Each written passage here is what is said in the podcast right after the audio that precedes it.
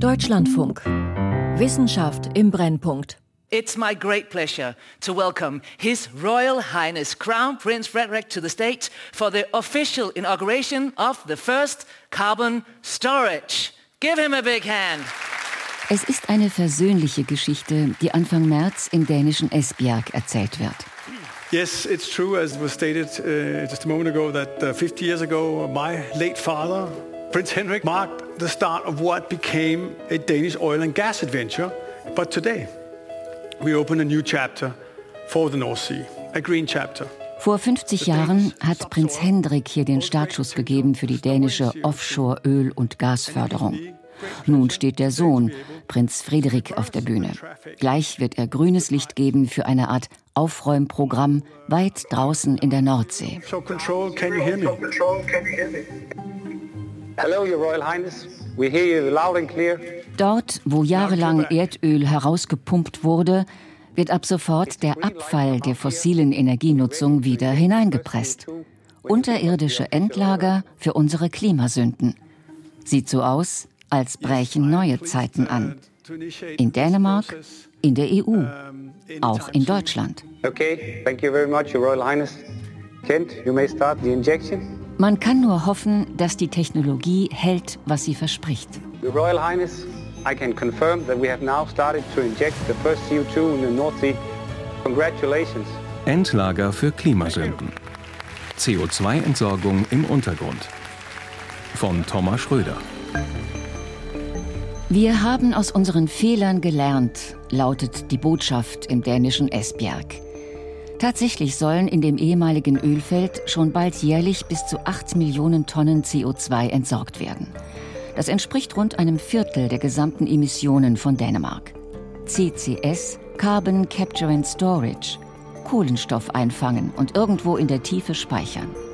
Was wir aus Schornsteinen und Auspuffrohren in die Atmosphäre pusten, holen wir zurück in die alten Lagerstätten. An dem dänischen CCS-Projekt Greensand ist auch Wintershall Dea beteiligt. Das deutsche Erdgas- und Erdölunternehmen ist mit den alten Öllagerstätten bestens vertraut und will mit Greensand Erfahrungen sammeln. In Deutschland sind die unterirdische Endlagerung und auch der Export von CO2 nicht erlaubt. Das könnte sich aber bald ändern, wie Klimaminister Robert Habeck schon häufiger angedeutet hat. Wir sind leider nicht mehr in einer Situation, wo wir uns wünschen könnten, wie die Welt ist, sondern wo wir mit den Techniken, die wir haben, mit dem Wissen, die wir haben, Entscheidungen treffen müssen. Und wenn Sie mich fragen, will ich das CO2 lieber am Boden als in der Atmosphäre haben. Das klang auch schon einmal anders.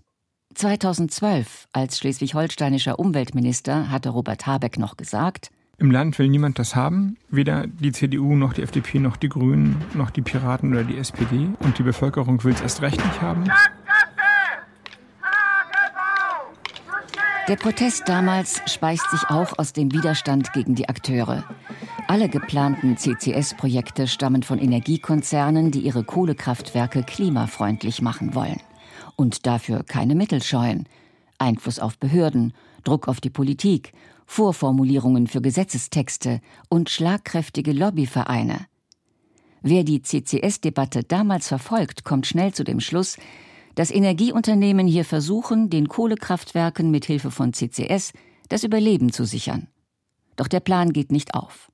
Also RWE hatte ja damals geplant, in Hürth bei Köln ein neues Kohlekraftwerk zu bauen und dann über eine 500, 600 Kilometer lange Pipeline das Kohlendioxid entweder nach Nordfriesland oder nach Ostholstein zu bringen.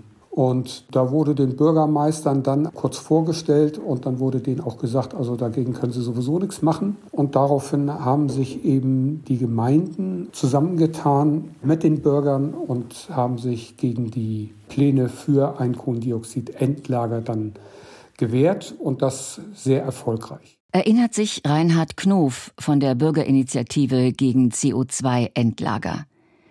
Die Proteste der Bürger sind so massiv, dass sich nach und nach fast alle politischen Parteien in den betroffenen Bundesländern gegen CCS stellen. Obwohl Pilotanlagen in Deutschland die Technologie durchaus erfolgreich erproben, beschließt der Bundestag am Ende ein Gesetz, das die unterirdische CO2-Verpressung quasi unmöglich macht. Auch in anderen europäischen Ländern scheitert CCS. Wenn nicht an Protesten, dann an mangelnder Wirtschaftlichkeit.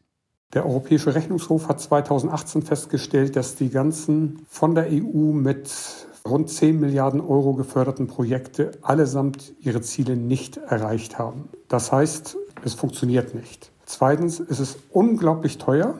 Drittens ist es sehr äh, ressourcenintensiv, sehr energieintensiv und es ist extrem unsicher und gefährlich. Wie kann es sein, dass eine Methode, die vor gut zehn Jahren noch fast einstimmig verteufelt wurde, plötzlich der Rettungsanker in der Klimakrise werden soll? Wozu dieses Revival einer begrabenen Technologie? Wir wissen immer sehr genau, was wir nicht wollen, aber äh, sind weniger bereit, dann über die Konsequenzen dessen nachzudenken, was wir eigentlich so alles nicht wollen. Sagt Jan-Christoph Minks. Der Umweltökonom vom Berliner Mercator Research Institute beschäftigt sich seit Jahren mit Emissionstrends und ist Mitverfasser des ersten weltweiten Berichts zu CO2-Entnahmemethoden. Minks versteht die Proteste von damals. Aber er sagt auch, wir brauchen die unterirdische Kohlendioxidendlagerung. Nicht für die Kohle, aber für unvermeidbare Emissionen. In fast allen Klimaszenarien des IPCC, des Weltklimarats, wird mit CCS kalkuliert, weil wir es auf absehbare Zeit auch mit allerbestem Willen nicht schaffen, alle Emissionen auf Null zu bringen. Wenn CCS die Option ausgeschlossen wird, dann wird es für Modelle unmöglich oder eben sehr teuer, die Pariser Klimaziele noch zu erreichen. In den Modellen kommt der unterirdischen Kohlendioxidverpressung heute eine andere Rolle zu als noch in den Nullerjahren. Sie soll möglichst bald nicht mehr als grüner Anstrich für Öl- und Gaskraftwerke dienen. Auch das Initiieren von Kohlendioxid in Öllagerstätten mit dem Ziel, die Ölausbeute zu erhöhen, ist in keinem Modell vorgesehen. Stattdessen könnten mit CCS Emissionen entsorgt werden, für die wir bislang keine andere Lösung haben. Abgase, die in Zementfabriken anfallen zum Beispiel oder bei der Müllverbrennung. Doch nicht nur die Motive tragen zum Imagewandel von CCS bei.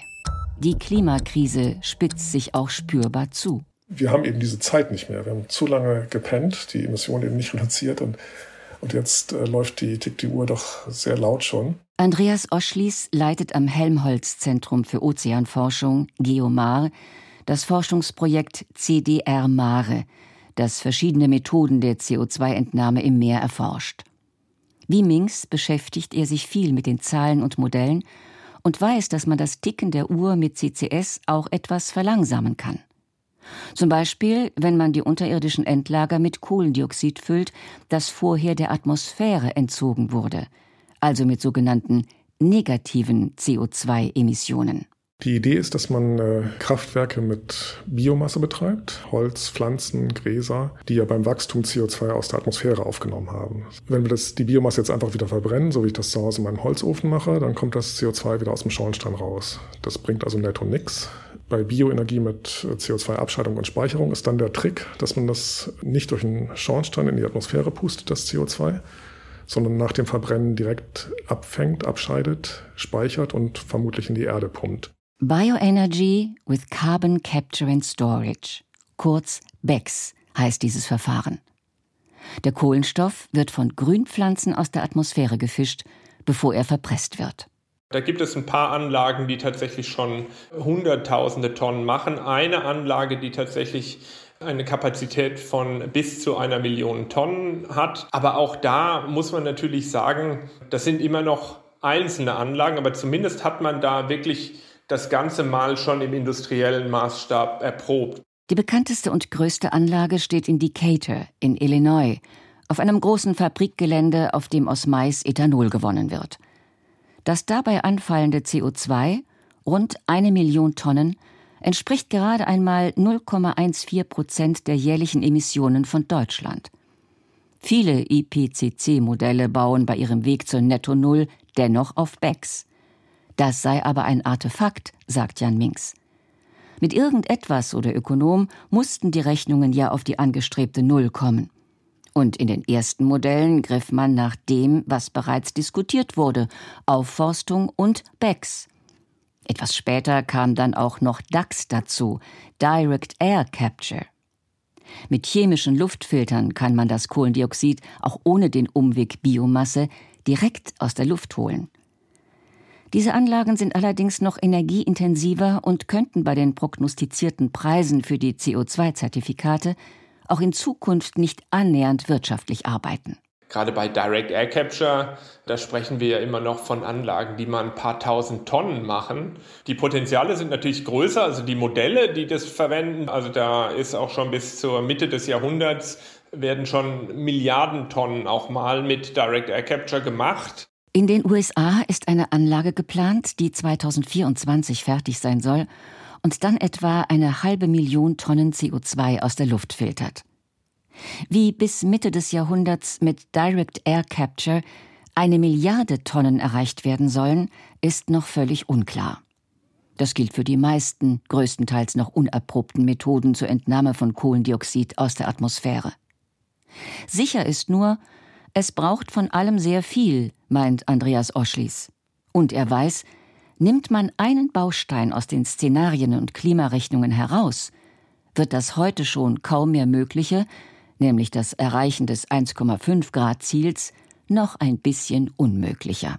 Wir müssen einfach möglichst viele Optionen haben und wir müssen wahrscheinlich ganz, ganz viele auch davon ziehen. Wir können uns nicht leisten, irgendwelche Optionen gleich zu verwerfen, weil wir sagen, nee, das, das ist aber hässlich, das wollen wir auf keinen Fall. Denn wir haben bisher keinen Plan, wie wir auf Netto Null Emissionen kommen wollen. Das, das hat Deutschland nicht. Wir haben einige Wünsche, aber es gibt keinen robusten Plan. Das ist in Deutschland ein Riesenproblem. Andere Länder, wie Großbritannien oder Norwegen, sind da schon weiter. Hi, hello. Welcome. Yeah. So the password is, there. Mhm. Ein Zahlencode oh, first try. und der Durchgang des weltweit größten Testcenters für die Abscheidung von Kohlendioxid öffnet sich. Hier in Norwegen hat man bereits früh auf eine CO2-Steuer und auf CCS gesetzt.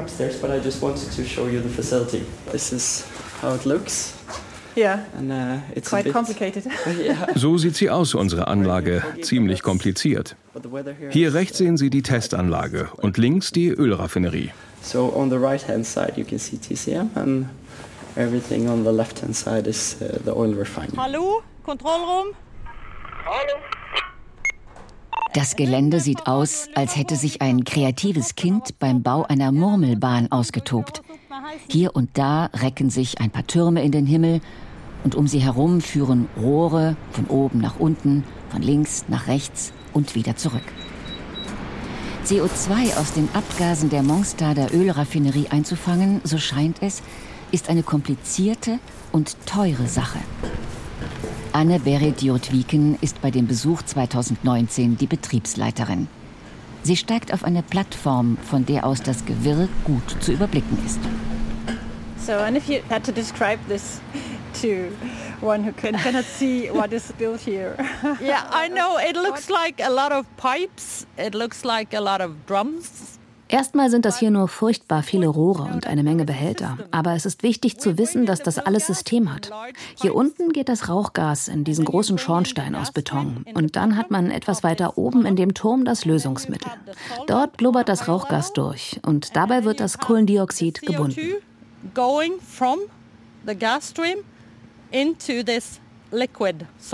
Das Entscheidende dabei ist das Lösungsmittel. Es wird von sogenannten Aminen, Derivaten des Ammoniaks gebildet. Aminwäsche nennt sich das Ganze und ist ein altbekanntes chemisches Verfahren. Die Zusammensetzung der Waschlösung mit den unterschiedlichen Aminen entscheidet, wie gut dieser Prozess klappt. Wie leicht lässt sich das CO2 nachher aus dem Mittel wieder herauslösen? Wie lassen sich schädliche Gase vermeiden, zum Beispiel die krebserregende Nitrosamine? Und vor allem auch, wie hoch sind die Kosten? Denn die CO2-Abscheidung im Schornstein ist bei der ganzen CCS-Technologie immer noch der mit Abstand teuerste Teil. Einmal gewonnen, wird das Treibhausgas komprimiert, mit Pipeline, LKW oder Schiff weitertransportiert am Ziel dann mindestens einige hundert Meter tief unter die Erde verpresst.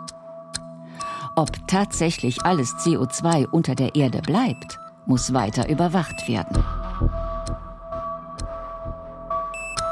In Norwegen wird CCS schon sehr lange betrieben, seit glaube, mehr als 25 Jahren, mitten in der Nordsee, dieses Sleipner-Feld. Dort wird also pro Jahr mehr als eine Million Tonnen CO2 reingepumpt. Das können die, das machen die und wir hatten auch einige Forschungsprojekte.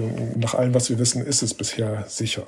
Nicht nur bei der Abscheidung, auch bei der Endlagerung des Kohlendioxids ist Norwegen Vorreiter. Zuletzt zogen Großbritannien, Dänemark und die Niederlande nach. Alle planen ihre CCS-Endlager in der Nordsee. Ein Ort, wo Proteste schwierig sein dürften und das Motto aus den Augen, aus dem Sinn naheliegt. Doch darum gehe es nicht, meint Klaus Wallmann, Experte für die unterirdische CO2-Endlagerung im Meer. An Land hat man bestimmte Schutzgüter, die kritisch sind, bei denen es zu Schädigungen kommen könnte, etwa Grundwasserleiter, die wir für die Trinkwasserproduktion nutzen, oder natürlich auch Wohnbebauung, die eventuell durch Erdbeben geschädigt werden könnten. Eigentlich sollte so etwas bei guten Endlagern nicht passieren. Aber ganz ausschließen, sagt der Geologe vom Kieler Helmholtz-Zentrum für Ozeanforschung, könne man solche Risiken nicht. Zwischen den einzelnen Sandkörnchen steht da Wasser und das muss verdrängt werden.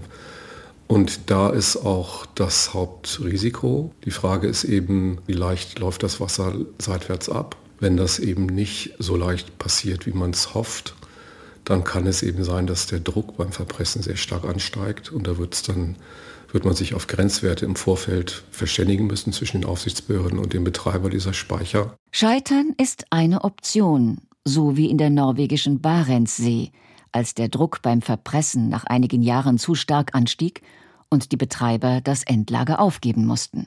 Es gibt jetzt ein knappes Dutzend neue Projekte, die eben offshore in der Nordsee umgesetzt werden sollen in unseren Nachbarländern. Und man muss hoffen, dass es funktioniert, dass sie nicht in diese Druckprobleme laufen. Aber ganz ausschließen würde ich das nicht. Die Erfahrungen aus Norwegen zeigen, es geht, aber nicht ohne Probleme. Auch Leckagen sind nicht auszuschließen. Die sind zwar unter Wasser wesentlich einfacher zu entdecken und richten Studien zufolge auch keine großen direkten Schäden im Ökosystem an, aber der Sinn der Endlager ist es natürlich, dass das CO2 nicht wieder in die Atmosphäre perlt. Damit es da unten bleibt, braucht man oben drüber eine durchgängige, intakte Tonschicht. Und das Problem kann sein, dass sie eben dann doch nicht durchgehend intakt ist, sondern dass es da Risse drin gibt oder Löcher. Die Löcher entstehen im Wesentlichen durch alte Bohrlöcher. Es gibt in der Nordsee insgesamt fast 20.000 alte Bohrlöcher, im deutschen Sektor zum Glück nur 100. Und das sind aber die potenziellen Schwachstellen. Wir beobachten an diesen alten Bohrlöchern heute schon in vielen Fällen erhebliche Erdgasleckagen. So um die 10 Tonnen pro Jahr kann da leicht rauskommen. Und wenn man so ein leckendes altes Bohrloch in der Nähe von dem Speicher hat, könnte es eben passieren, dass dann in Zukunft aus diesen alten Bohrlöchern nicht mehr Erdgas, sondern eben CO2 entweicht. Obwohl Wallmann all diese Risiken offen anspricht, hält er sie für handhabbar und überschaubar.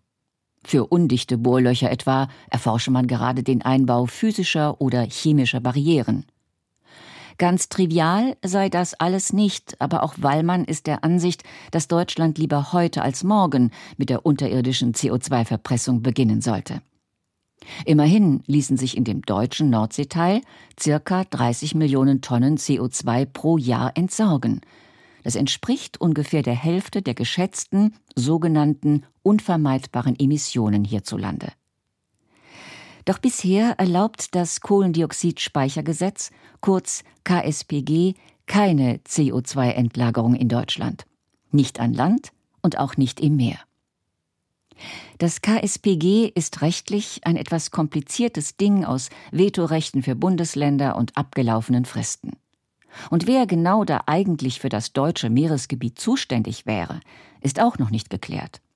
Aber wo ein politischer Wille ist, da ist auch ein gesetzlicher Weg. Der Plan ist der, dass jetzt ja im Wirtschafts- und Klimaministerium eine Strategie erarbeitet werden soll, wie wir die Emissionen in der Industrie auf Null bringen können. Und dabei wird man dann feststellen, bei welchen Sektoren man CCS braucht und dann wird dann nächstes Jahr das KSBG entsprechend novelliert. Wahrscheinlich, das ist aber noch unklar, äh, mit dem Resultat, dass dann CCS eben für bestimmte Anwendungen zumindest in Deutschland auch wieder möglich wird. Es gibt auch andere Bausteine, um unvermeidbares Kohlendioxid aus Betonfabriken oder Müllverbrennungsanlagen irgendwie zu kompensieren.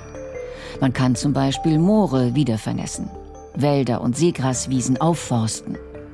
Das sind vor allem deshalb attraktive Optionen, weil sie nicht nur dem Klima, sondern auch der Biodiversität nützen. Doch ihr Potenzial ist begrenzt. Sind die Flächen erstmal aufgeforstet, erschöpft sich der Effekt für die CO2-Entnahme relativ schnell. Daneben kann man in natürliche Kreisläufe eingreifen. Man kann den Ozean düngen oder Gesteinsmehl verwittern lassen. Auch das bindet CO2. Man kann auch aus organischen Resten Pflanzenkohle herstellen, in der das CO2 gespeichert bleibt. All diese Methoden werden erforscht und getestet. Und da gäbe es jetzt viele interessante Fragen, meint Jan Minks. Wie werden die Knappheiten genutzt? Also wofür wird das Land verwendet? Wofür wird der Speicherraum verwendet? Wo gibt es eigentlich interessante Synergieeffekte? Also ne, wenn ich Land schon verwende, dann kann ich vielleicht auch noch Gesteinspulver draufschmeißen, wenn das auch noch äh, die Pflanzen besser wachsen lässt und äh, CO2 bindet. Und das sind alles Fragen, die auf der Modellierungsebene tatsächlich noch gar nicht wirklich umfassend bearbeitet wurden, aber da arbeiten jetzt alle. Rechnen und modellieren, so scheint es, kann man allerhand. Es ist aber immer eine Rechnung mit sehr vielen Unbekannten. In den Diskussionen um das Erreichen der Klimaziele werden diese Optionen oft wahllos herausgegriffen, ohne dass dabei genau durchgerechnet wird, ob Ressourcen oder Flächen ausreichen, um am Ende wirklich die Netto Null zu erreichen. Wir müssen alle Optionen im Blick haben dabei und wir dürfen keine ausschließen und wir müssen ständig gucken. Auch über den Zaun gucken natürlich, was machen die Nachbarn, wie, wie läuft das da, was ist gut, was hat sich bewährt, was klappt nicht. Weil wir einfach nicht mehr die Zeit haben, jetzt eine Option nach der anderen auszuprobieren. Wir haben noch 15 Jahre ungefähr, bis wir in Europa keine Emissionszertifikate mehr haben. Und dann darf also keine große Industrieanlage, kein Kraftwerk mehr mit fossilen Brennstoffen beliefert werden. Gerade aber, weil bisher so wenig passiert ist, ist vielen die plötzliche Eile bei der unterirdischen Kohlendioxidspeicherung suspekt. Bis 2030 muss der jährliche CO2-Ausstoß in Deutschland um über 300 Millionen Tonnen pro Jahr gesenkt und damit ungefähr halbiert werden. Die 60 Millionen Tonnen CO2, die am Ende als unvermeidbar eingestuft und über CCS entsorgt werden könnten, sind da der deutlich kleinere Teil. Wenn bisher nicht einmal bei den vermeidbaren CO2-Emissionen Fortschritte erzielt wurden, warum sollte man sich schon jetzt um die schwierigen, die unvermeidbaren Emissionen kümmern, wie etwa die Klimaforscherin Friederike Otto im Deutschlandfunk gefordert hat? Gerade in Deutschland gibt es wieder ganz viel, oh, wir müssen Forschungsgelder in Kohlenstoffspeicherung stecken, was ja schön und gut ist. Aber im Moment wird nur das gemacht und all das andere, was wir unbedingt sofort machen müssen und wo die Technologie funktioniert, wird nicht gemacht.